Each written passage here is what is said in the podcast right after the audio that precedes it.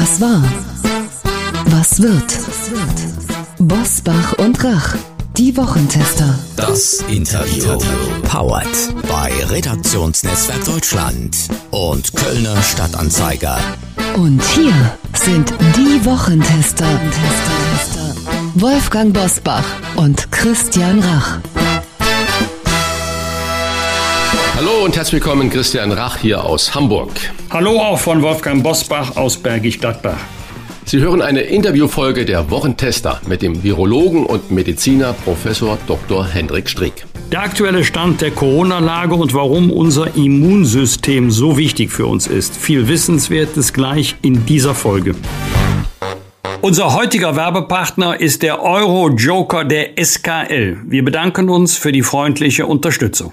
Der Eurojoker der SKL ist das. Da geht viel mehr los, denn es bietet viel mehr Chancen, viel mehr Ziehungen und viel mehr Gewinne. Deutschlands einzige Lotterie mit stündlichem Geldgewinnen und täglichen Sofortrenten. Mit mehr als 160.000 Gewinnchancen im Monat. Wer Lust auf den Hauptgewinn von 1,2 Millionen Euro hat, ist beim Euro-Joker der SKL genau richtig. Ein Monatslos, mit dem man mehrfach gewinnen kann und das sich jederzeit zum Monatsende kündigen lässt. Sichern Sie sich Ihre Gewinnchance bei mehr als 700 Ziehungen, bei denen Ihr Los immer wieder neu im Topf ist. Insgesamt werden beim Euro-Joker der SKL monatlich mindestens 14,3 Millionen Euro ausgespielt. Ihr Gewinn ist staatlich garantiert und steuerfrei. Und das Beste, Wochentester-Hörerinnen und Hörer erhalten den Euro-Joker der SKL einen Monat im Wert von 10 Euro kostenlos. Wer den folgenden Monat nicht mehr mitspielen will, kann jederzeit kündigen. Alle Bedingungen finden Sie in unserem Show Notes und im Internet unter www.mehr-los.de slash Wochentester. Bitte den Rabattcode Wochentester 10 bei der Bestellung eingeben. Der Euro-Joker der SKL ein Monat kostenlos unter www.mehr-los.de slash Wochentester. Bitte beachten Sie, Spielteilnahme ab 18. Glücksspiel kann süchtig machen. Infos auf skl.de slash Spielsucht. Die Chance auf den monatlichen Höchstgewinn beim SKL Euro Joker beträgt 1 zu 3 Millionen. Das Verlustrisiko ist der Loseinsatz. Heute zu Gast bei den Wochentestern Professor Dr. Hendrik Streeck.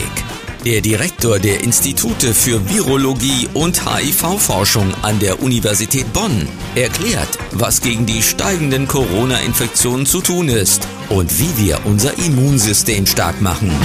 Wenn sich jemand mit Antikörpern und Infektionen auskennt, dann er. Er absolvierte seine medizinische Ausbildung an der Charité, promovierte dort und war unter anderem Assistenzprofessor an der Harvard Medical School und leitet heute die Institute für Virologie und HIV-Forschung an der Universität Bonn. Und seit Beginn der Pandemie ist er ein verlässlicher Ratgeber, wenn es um Covid-19 geht. Die einen sagen über ihn, er ist bei Corona zu entspannt. Die anderen finden es gerade richtig, dass er nicht zur Hysterie neigt. Wir wollen ihn heute fragen, wie er den Corona-Winter einschätzt und wir sprechen über den Corona-Bekämpfer Nummer eins. Nein, das ist nicht Markus Söder, das ist unser Immunsystem. Herzlich willkommen bei den Wochentestern Professor Dr. Henrik Streeck. Ja, schönen guten Tag. Herr Professor Streeck, unser Immunsystem, so heißt Ihr aktuelles Buch, über das wir gleich natürlich noch ausführlich sprechen wollen. Doch in diesen Tagen überschlagen sich die Warnmeldungen von einer richtig massiven Corona-Welle und sind ja nicht nur Warnmeldungen, sondern wir sehen ja die Zahlen explodieren. Der Winter steht erst vor der Tür. Ein Quasi-Lockdown für ungeimpfte in weiten Teilen des öffentlichen Lebens durch flächendeckende 2G oder sogar 2G Plus Regeln soll es nun richten. Erste direkte Frage, reicht das aus? Ja, also das, das ist wirklich schwer einzuschätzen und es hängt wahrscheinlich davon ab, wie es regional damit umgegangen wird. Wir sehen ja deutlich, dass es ein Nord-Süd-Gefälle gibt. Also wir haben im Norden eine im Vergleich relativ entspannte Lage, während es ganz schön kritisch in Sachsen und Bayern natürlich ist.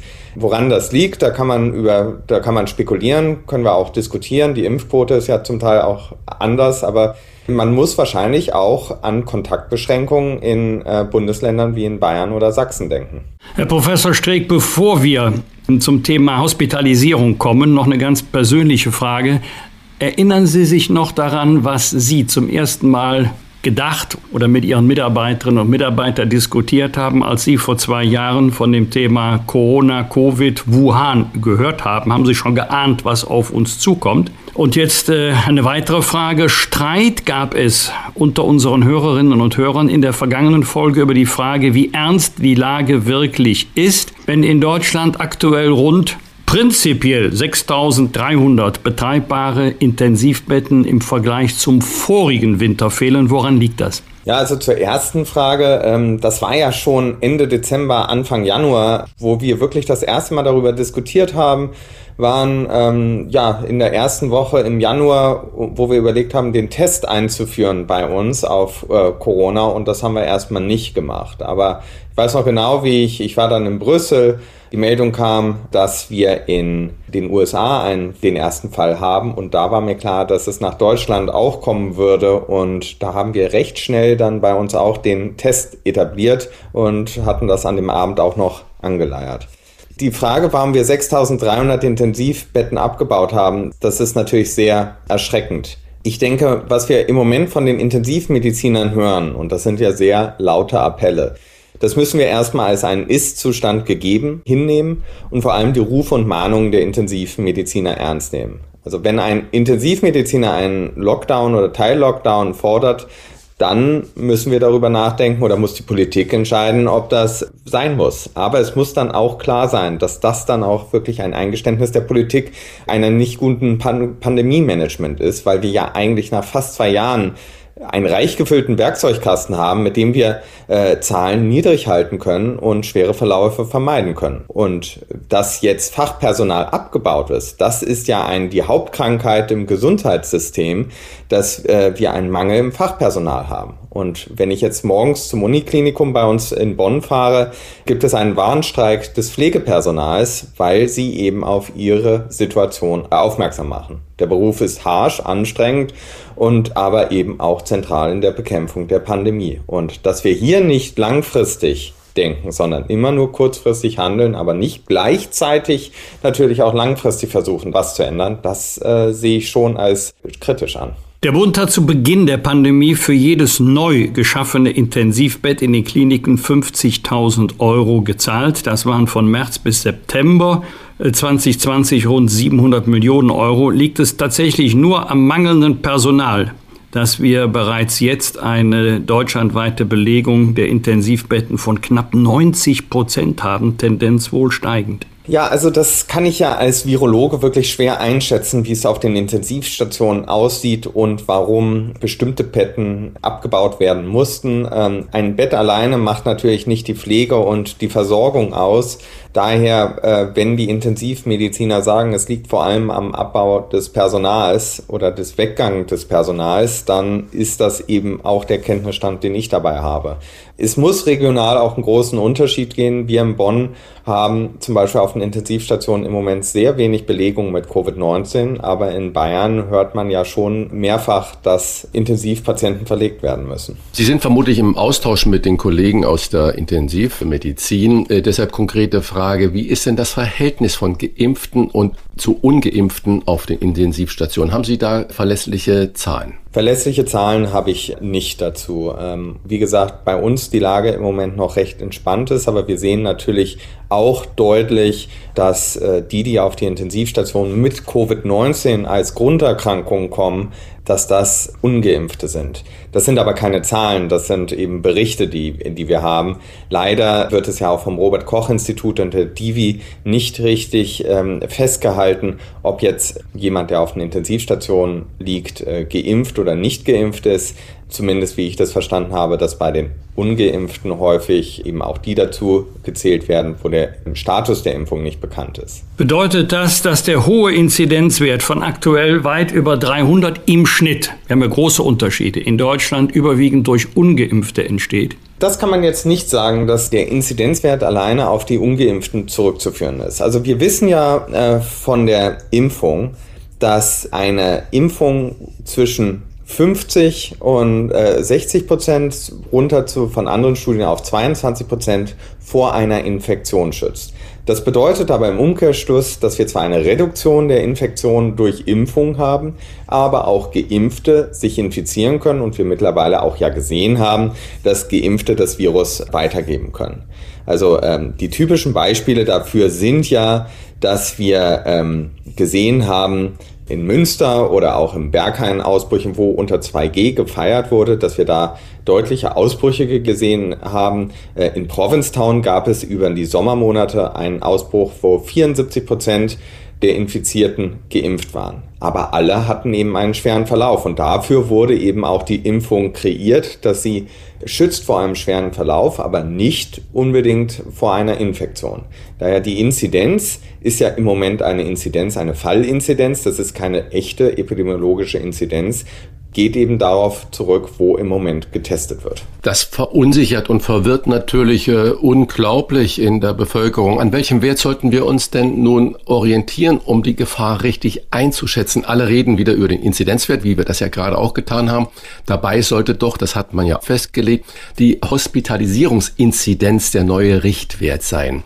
Also hospitalisierte Corona-Erkranke pro 100.000 Einwohner in den vergangenen sieben Tagen.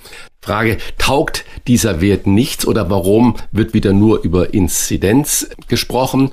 Braucht es denn einen konkreten Schwellenwert, an dem man sich dann orientiert und sagt, wenn die Belegungszahlen der Krankenhäuser so und so hoch sind, ähm, dann müssen wir das und das unbedingt tun? Wir halten uns in der Tat im Moment noch an der Inzidenz fest. Und man hat ja gesehen, wie wenig wir getestet haben für eine Zeit. Jetzt hat das Testen in der letzten Woche enorm angezogen.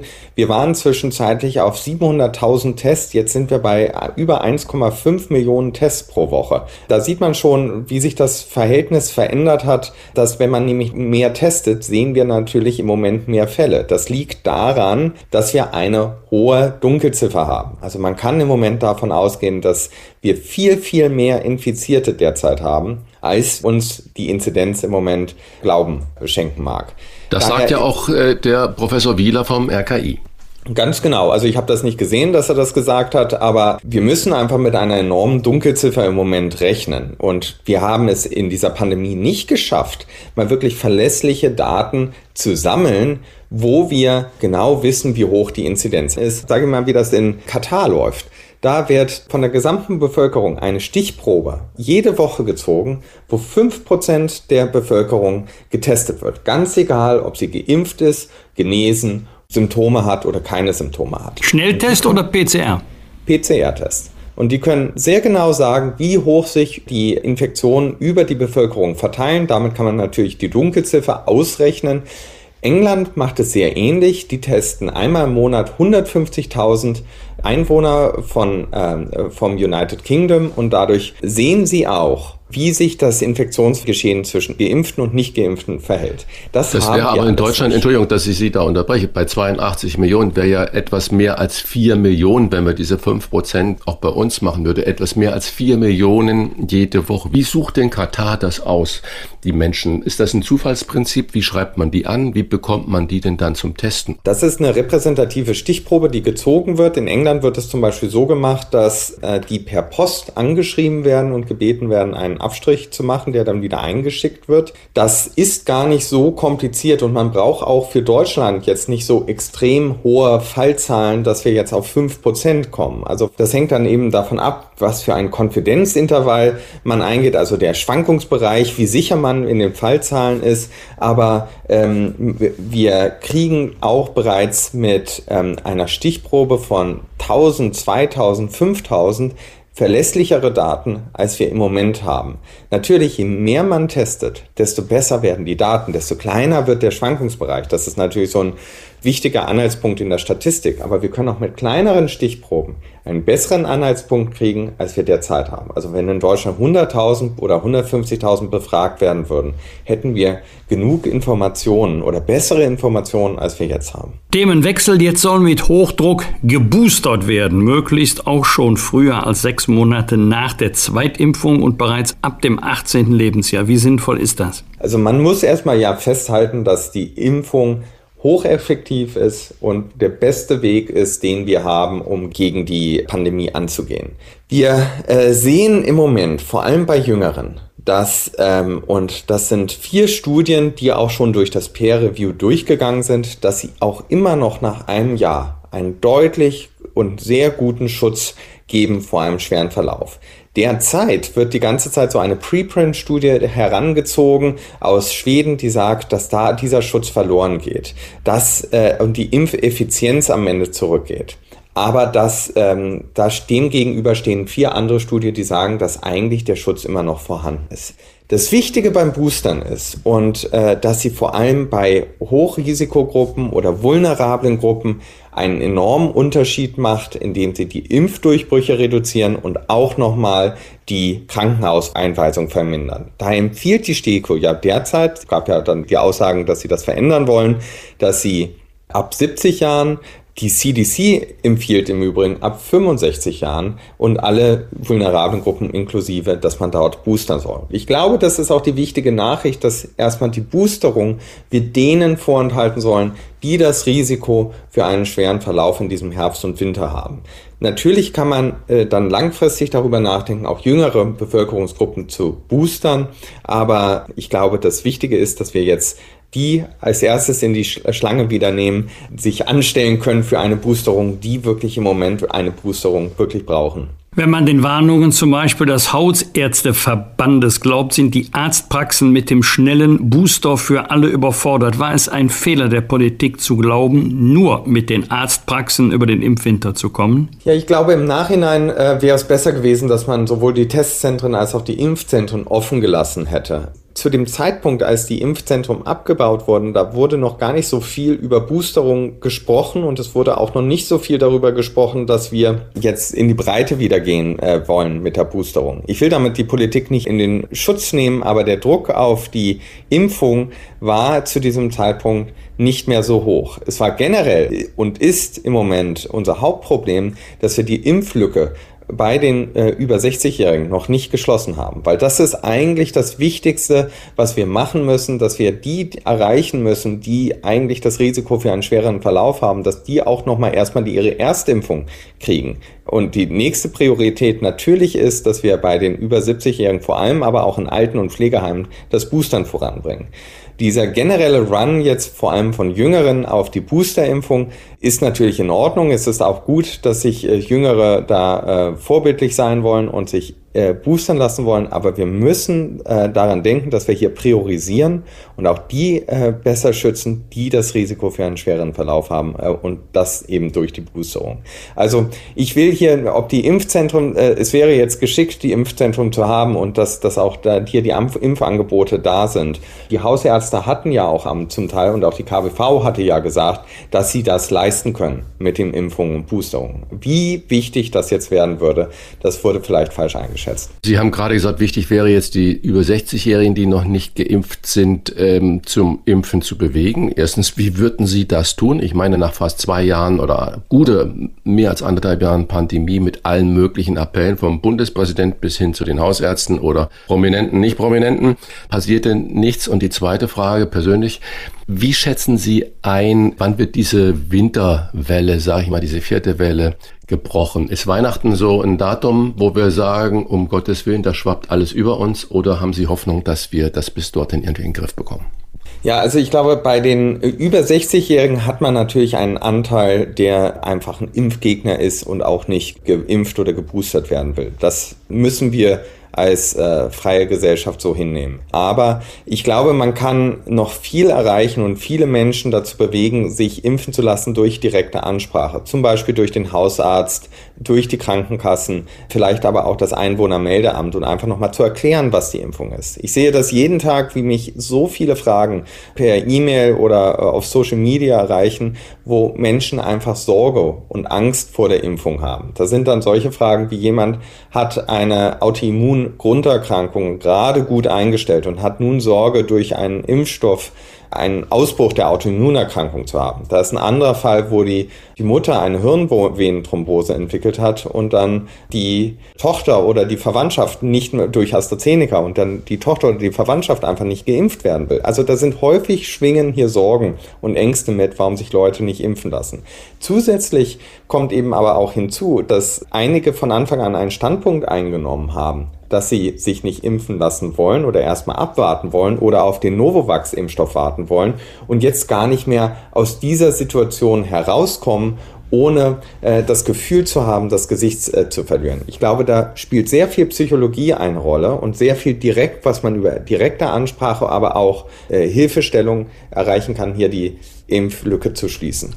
Herr Professor Strick, Sie haben es gerade erwähnt schon, ganz kurz, äh, Norovax-Impfstoff. Erklären Sie mal unseren Hörerinnen und Hörern, äh, was der Unterschied zwischen den RNA und den von AstraZeneca Impfstoff äh, zu dem neuen Norovax-Impfstoff ist, damit wir da vielleicht schon ein bisschen Aufklärung betreiben können. Also das Virus hat ja draußen, außen dran solche Noppen, die Spike-Proteine. Und da greift das Immunsystem an. Bei Novovax, um das als erstes zu nennen, da werden diese Noppen künstlich hergestellt im Labor.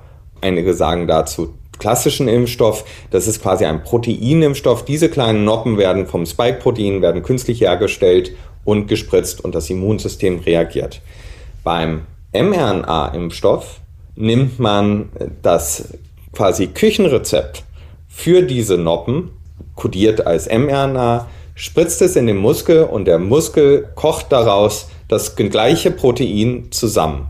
Da die RNA, die zerfällt sehr schnell, also das ist ein sehr kurzer Prozess, wo das passiert, aber wir haben äh, diese Noppen gebildet in unserem Muskel und das Immunsystem greift an. Und beim Adenovirus-Vektor, also bei Vektorimpfstoffen, da werden eigentlich andere Viren nur als Vehikel benutzt, also als Fahrzeug, um dieses kleine äh, RNA-Stück reinzubringen in den Muskel, damit er auch diese Noppen produziert. Also im Grunde läuft alles darauf hinaus, dass diese Spike-Proteine produziert werden. Entweder wurden sie künstlich draußen produziert oder unser eigener Körper produziert sie kurzfristig und das Immunsystem reagiert darauf. Und wie ist Ihre Einschätzung, lieber Herr Strick, ähm, wird die Winterwelle gebrochen werden können um Weihnachten herum oder müssen wir sagen, Menschenskinder, das schleppen wir bis weit ins neue Jahr mit?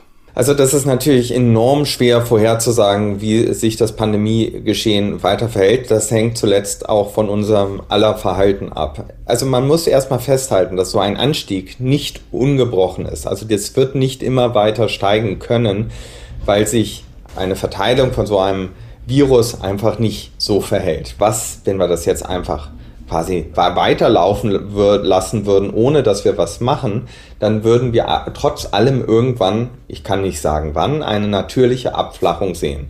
Weil ähm, dann so viele Menschen infiziert waren, dass es natürlich wieder runtergeht. Das wollen wir natürlich vermeiden und wollen, dass es sich weiterhin auf einem niedrigeren äh, Niveau äh, verhält wie gesagt, ich finde es sehr schwer vorherzusagen. Ich kann mir eher vorstellen, dass wir äh, jetzt ein, wenn ich eine Prognose wagen würde, ein ähnliches Verhalten haben würden wie in England, dass wir weiterhin auf einem relativ hohen Niveau, aber äh, doch stabilen Level dann weiterlaufen. Die haben, glaube ich, äh, täglich 30.000 neue Infektionen, was viel zu hoch ist, aber trotz allem sehen die keinen deutlichen Anstieg im Moment mehr. Ich kann mir gut vorstellen, dass wir dahin kommen, aber wie gesagt, eine Prognose in diesem Bereich ist wirklich schwierig. Eine wichtige Rolle beim Impfen spielt unser Immunsystem, dem Sie ein ganzes Buch gewidmet haben. Warum ist die Impfung gegen Covid-19 für unser Immunsystem so wichtig? Oder äh, anders äh, gefragt, an apple a day keeps Corona away. Warum stimmt das nicht? Ja, also ähm, das Tolle an der Impfung ist eigentlich, also Vielleicht hole ich da noch mal ein bisschen aus. Die alten Chinesen haben 2500 vor Christus schon bereits mit einer Form der Impfung begonnen. Ähm, damals waren Pocken eine der tödlichsten Erkrankungen. Heute sind die ja ausgerottet dank der Impfung. Und also 50 Prozent der Infizierten sind daran verstorben. Ein tödliches Virus. Und man hat damals gemerkt, dass wenn man die Pusteln, also diese Eiterpusteln bei den Pocken auskratzt, trocknet und sich gegenseitig zum Beispiel in die Nase bläst, dass man dann vor Pocken geschützt ist. Gleichzeitig wurden ja auch Pockentoten als Biowaffen benutzt. Ne? Also da ging das schon ähnlich los, dass man die, die Kraft dieser Erkrankung äh, kennenlernt. Und alles, was eben über die Zeit entwickelt wurde, aus diesen Anfängen der ähm, Entwicklung der Impfung, ist eigentlich, dass man das Immunsystem trainiert. Und das ist quasi ein, eine Impfung ist ein Feuerdrill, also eine Feueralarmübung, wo alle erstmal lernen im Immunsystem, was sie machen müssen, wenn so ein Erreger reinkommt. Also die werden quasi darauf vorbereitet, dass wenn ein Terrorist reinkommt, wenn, äh, wenn es Feueralarm gibt, wenn es ein Erdbeben gibt, wie das Immunsystem quasi reagieren muss. Und da kann, das ist äh, ein, wie ein Fußballtraining, es ist ein bisschen anstrengend dann am Ende, aber ähm, ist, man ist gut darauf vorbereitet. Das Immunsystem alleine, wenn es nicht vorbereitet wurde, kann natürlich auch äh, erreichen, wie wir ja gesehen haben, dass man mit dem Virus umgehen kann.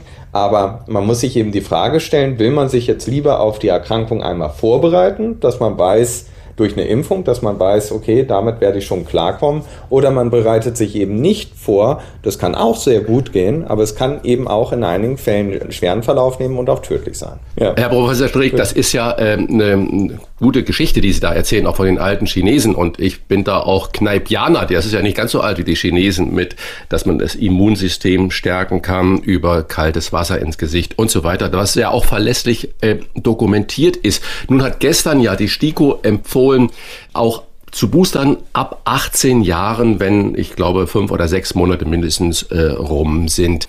Ähm, das wirft ja ein völlig neues Licht. Wird das was bringen? Also generell äh, zeigen die Daten aus England und aus Israel, dass äh, Boostern hilft, äh, vor allem erstmal bei älteren Menschen und vulnerablen Gruppen, die schweren Verläufe zu vermindern und vor allem auch Impfdurchbrüche zu vermeiden. Je älter der Mensch ist, also um das mal einfach zu sagen, desto besser ist die Wirkung der Boosterung, also größer ist der Effekt, dass man hier einen schweren Verlauf vermeidet, dass man hier Impfdurchbrüche vermeidet. Bei jüngeren Menschen funktioniert die Doppeltimpfung immer noch sehr gut, aber auch dort wurde ein kleiner Effekt gesehen, dass eine Boosterung eine bessere Immunantwort bringt, man Impfdurchbrüche mehr äh, durchmeidet. Darum plädiere ich dafür, auch wenn die STIKO sagt, man soll alle impfen, aber ich plädiere dafür, dass man wirklich die vulnerablen Gruppen vorlässt, dass man eine Priorisierung gibt für die älteren Menschen, dass die sich boostern lassen und dann, wie ähnlich wie im letzten Jahr, wie wir ja auch eher in Gruppen eingeteilt haben, wer jetzt wie boostert werden sollte, aber dass man eben weiß, dass es für einige mehr lebensentscheidend ist, wenn die jetzt geboostert werden, als bei den Jüngeren. Im Generell zeigen aber die, die Studien, dass eine Boosterung für alle effektiv ist. Boostern heißt ja nichts anderes als dritte Impfung. Jetzt nochmal konkrete Frage. Kann man zusätzlich zur Impfung etwas für sein Immunsystem tun, um auch gegen Corona widerstandsfähiger zu machen? Oder ist das irgendwie so ein Milchmädchentraum? Also das Wichtigste, was man im Kampf gegen Corona machen kann und auch damit das eigene Immunsystem stark ist, ist die Impfung. Da äh, gibt es im Moment keine Alternativen. Natürlich wissen wir, dass Masken einen Effekt haben, Abstand halten, aber das reduziert die Wahrscheinlichkeit, sich zu infizieren. Wenn man infiziert ist, würde ich nicht darauf bauen, dass das eigene Immunsystem das schon irgendwie richten wird, sondern die Impfung hat so klare Vorteile, dass gerade bei so hohen Fallzahlen, die wir im Moment sehen, äh, man jedem Menschen nur raten kann, sich impfen zu lassen. Ihr Buch beginnt mit einer gut beobachteten Szene aus Studienzeiten, als Ihr ehemaliger Kommilitone Till ganz furchtbar an der, in Anführungszeichen, Männergrippe leidet. Ich habe Grippe, sagt sie schnell, doch oft ist es nur ein grippaler Infekt. Daher, für alle Männer, erklären Sie uns doch bitte mal den Unterschied. Ja, also ich glaube, jeder Mensch, der schon mal eine echte Grippe hatte, der weiß, wie heftig diese Reaktion ist. Man fühlt sich morgens noch fit, und am Abend äh, liegt man mit hohem Fieber und komplett äh, niedergeschlagen im Bett und kann, will sich gar nicht mehr bewegen. Und so eine Grippe kann auch mal äh, mehrere Wochen lang gehen. Ich hatte 2000 eine echte Grippe und seitdem lasse ich mich gegen Grippe impfen, weil ich dachte, das mache ich nicht nochmal durch. Grippaler Infekt sind meistens die ganzen anderen Viren, die wir im Herbst und Winter abkriegen. Also viele von uns hatten schon mal ein anderes Coronavirus zum Beispiel. Die nennen wir dann HKU1 oder OC43, alles sehr verschränkte Namen, aber auch Rhinoviren machen so den typischen Schnupfen im Herbst und Winter. Wir haben ähm, äh, Para-Influenza-Viren, ähm, die jetzt in den Sommermonaten äh, mehr unterwegs waren. Also eine ganze Latte von unterschiedlichen Viren, die uns immer wieder heimsuchen und wir uns natürlich auch immer wieder mit infizieren können, weil es eben ganz neue Erreger sind, also die vielleicht unser Körper noch nicht gesehen hat. Aber äh, die Influenza selber äh, ist natürlich auch eine, eine Erkrankung, die die Menschheit schon seit Jahrtausenden heimsucht und man auch hier nur empfehlen kann, sich immer wieder gegen impfen zu lassen. Winter ist ja eine Hauptzeit oder Herbst, Spätherbst, Winter eine Hauptzeit für gerade für grippale Infekte oder eine echte Influenza. Anderes, was mir so auffällt, ist, wie kommt es eigentlich, dass viele Menschen krank werden, sobald sie in den Urlaub starten? Mag denn unser Immunsystem, sag ich mal, locker gar keine Entspannung, sich mal auf die Liege legen und sagen, boah, jetzt nichts tun, dann haut alles richtig rein? Ja, das ist ein ähm, äh, interessante Beobachtung, ja, mehrere Menschen mittlerweile schon wahrscheinlich mitbekommen haben, denn 50 Prozent äh, der Urlauber werden erstmal im Urlaub krank. Das ist natürlich sehr enttäuschend für einen Urlaub, dass das gleich so losgeht, aber das liegt, äh, wir nennen das die äh, Leisure Sickness, also die Entspannungskrankheit.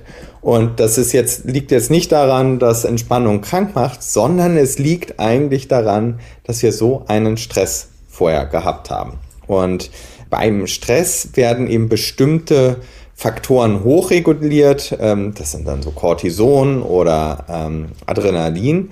Und das bewirkt, dass das Immunsystem anders verhält. So die angeborene Immunantwort, also die sofort reagieren, sofort aktiv sind, die Killerzellen, die Fresszellen, die werden richtig aktiv. Aber gleichzeitig ist eigentlich unser ausgeklügeltes Immunsystem heruntergefahren, also die T-Zellen und die B-Zellen, die dann ja, also eher mal äh, genauer gegen Erreger vorgehen. Das bewirkt die Abwehr, ja, also man der Stress runterfällt, das Cortison runtergeht, dass diese diese erste Verteidigungslinie auch nach unten fällt oder nach unten reguliert wird, aber die zweite Verteidigungslinie gar nicht richtig aufgebaut ist. Und dadurch werden wir krank. Und das Beste, was man eigentlich machen kann, um das zu vermeiden, ist dann auch während des Stresses Zeit zu finden, den Stress abzubauen, damit man diese Veränderung im Immunsystem äh, etwas gegenwirkt. Viele, die sich krank fühlen und zum Arzt gehen, kommen gerne mit einem Rezept wieder aus der Praxis, auf dem ein Antibiotikum steht. Erfahrung hilft schneller, als sich eine Woche ins Bett zu legen. Ihr ärztlicher Rat, wann sollte man wirklich nach einem Antibiotikum fragen und wann doch besser nicht? Ja, also das kriegt man ja zum Glück in Deutschland nur beim Arzt, ein Antibiotikum, ähm, denn nicht alles, was uns krank macht, sind eben äh, bakterielle Infektionen. Und ein Antibiotikum wirkt eben nur gegen bakterielle Infektionen. Wenn wir jetzt so einen grippalen Infekt im Winter haben, sind das eben meistens virale Infektionen und da wirkt eben kein Antibiotikum dagegen. Da muss es schon eine äh, strenge Indikationsstellung geben von dem Arzt. Und das Wichtige daran ist, dass wir da auch aufpassen, welche Antibiotika gegeben werden, weil nicht jedes Antibiotikum hilft gegen jedes Bakterium.